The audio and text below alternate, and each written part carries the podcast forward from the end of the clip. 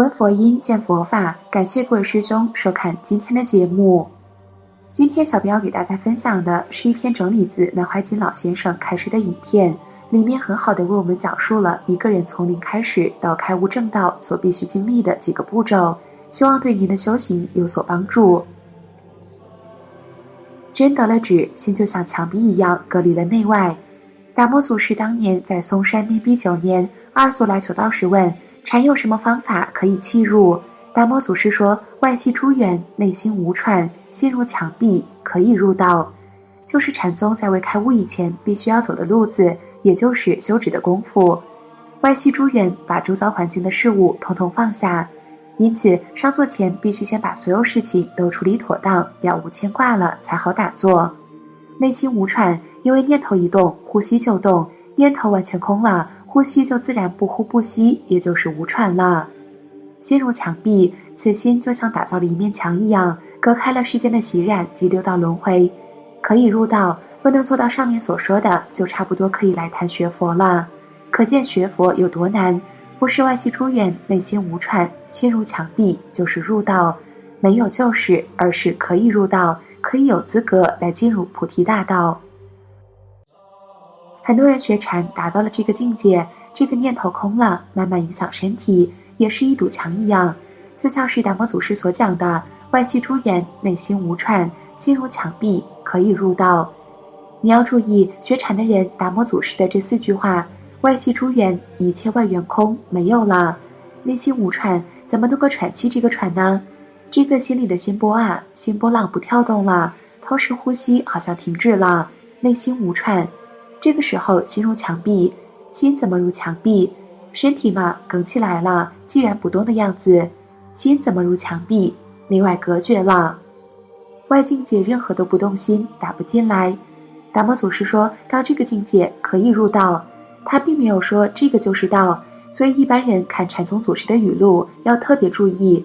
达摩祖师说：“你如果修持到这个境界，可以入道了，可以入门了，慢慢的可以入门了，并不是说这样就是对。”那么我们现在引用达摩祖师这个话，这个时候进入墙壁，三级脱空，普通人容易做到，修持很容易做到。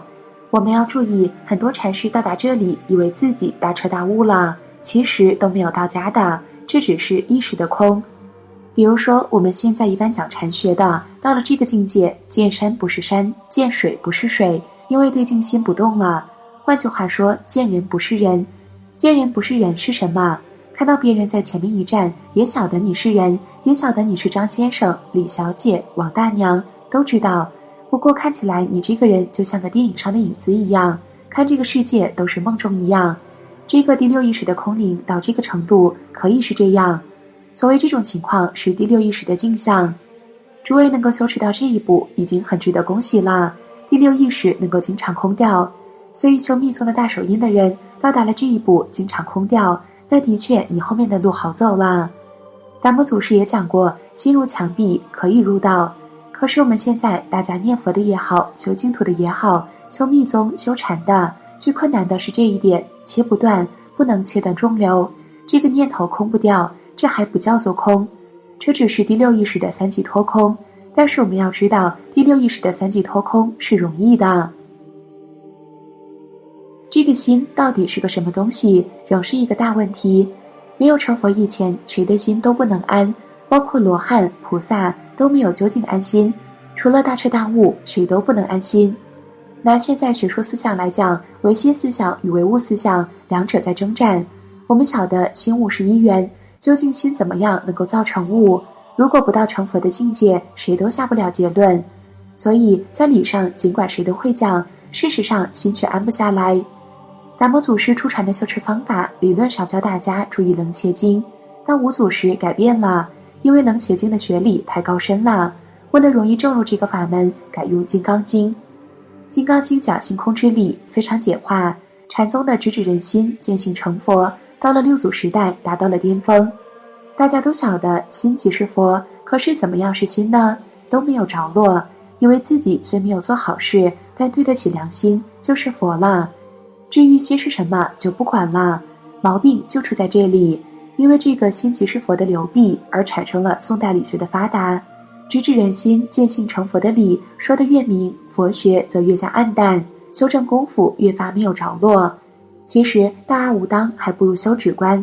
做观心法门，还可能拿到半个果位；走小乘，到底还可以求证；大乘菩提，则另当别论。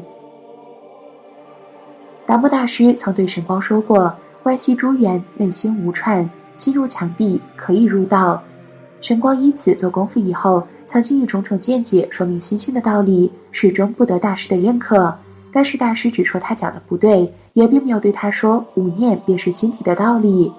有一次，神光说。我已经修习了一切外缘了，大师说：“不是一切都断灭的空无吧？”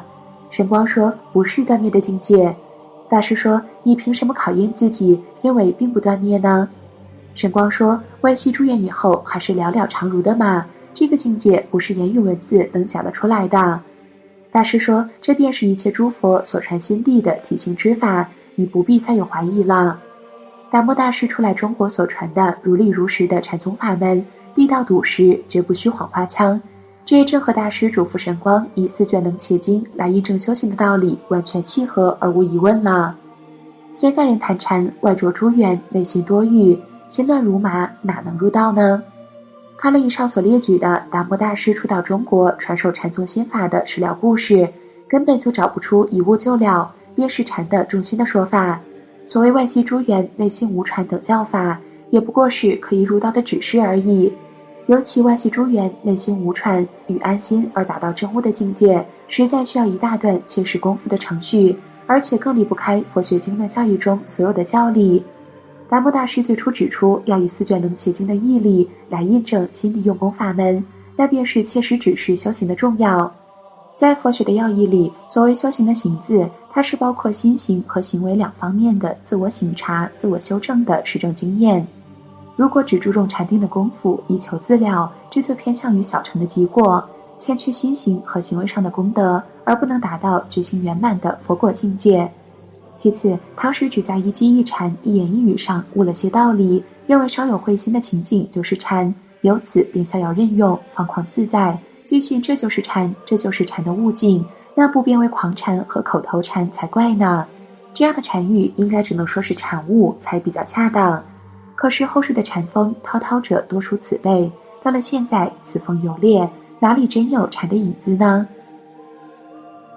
现在慢慢的走入佛法修持的正题了。修持佛法得道，是得无漏过。佛法同一切外道所共有的神通有五种通：天眼通、天耳通、他心通、宿命通、神足通。不共有的是第六通，就是漏尽通，是外道做不到的。若是外道也修到了漏尽通，那就不叫外道了。什么是漏？我们的六根都在漏。这一代年轻人也漏得很厉害，近视眼特别多，在电视和日光灯的影响下，眼睛的精力损耗特别大。我们的生命就一直有六根在漏。不要以为只有漏单叫漏，除了前五根，你的思想烦恼不能停的话，一根也在漏，当然不能成道。得阿罗汉就是得无漏之果，是真正入定，六根不动了，内外皆绝。菩萨是入世的，其实入世的菩萨随时都在漏，无时无刻不在消耗。譬如有同学出去教书，回来后对我说：“老师，我现在才知道你的痛苦，教笨学生的痛苦，真不如自杀算了。”我对他说：“这就像人家说养子方知父母恩。”他接着说：“第二个痛苦是身体吃不消，他还不到三十岁，身体都快垮了，漏得非常厉害。道家说法是开口神气散。”易动火攻寒，你再好的功夫，开口讲几十分钟之后，功夫就垮了。烧饭的火候要够，如果一下生火，一下灭火，自然无法成事。修道也是一样，教书不能不动思想，动了意，火功就消了，道也修不成了。大乘菩萨入世是利人，不是为了利己，全盘牺牲了自己，一直都在有漏的境界。所以有人问我，耶稣是不是菩萨？我说绝对是菩萨。他只是表达的形式不同，所以不要用宗教外形来看人。在那个时代背景，他要劝人为善，只有那个办法。最后牺牲了自己。他最后讲自己是为世人赎罪，这种心境没有埋怨痛苦，是行菩萨道。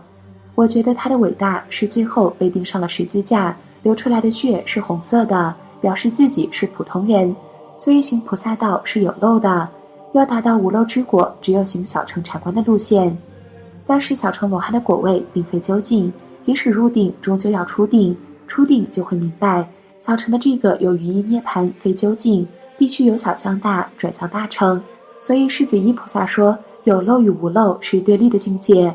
如果了解到真正大乘菩萨就是在有漏有为法中证得无漏无为法的道，就证得平等法门，不起有漏无漏的分别，不着于小乘的清净非出世之相，也不着于大乘的非入世之相。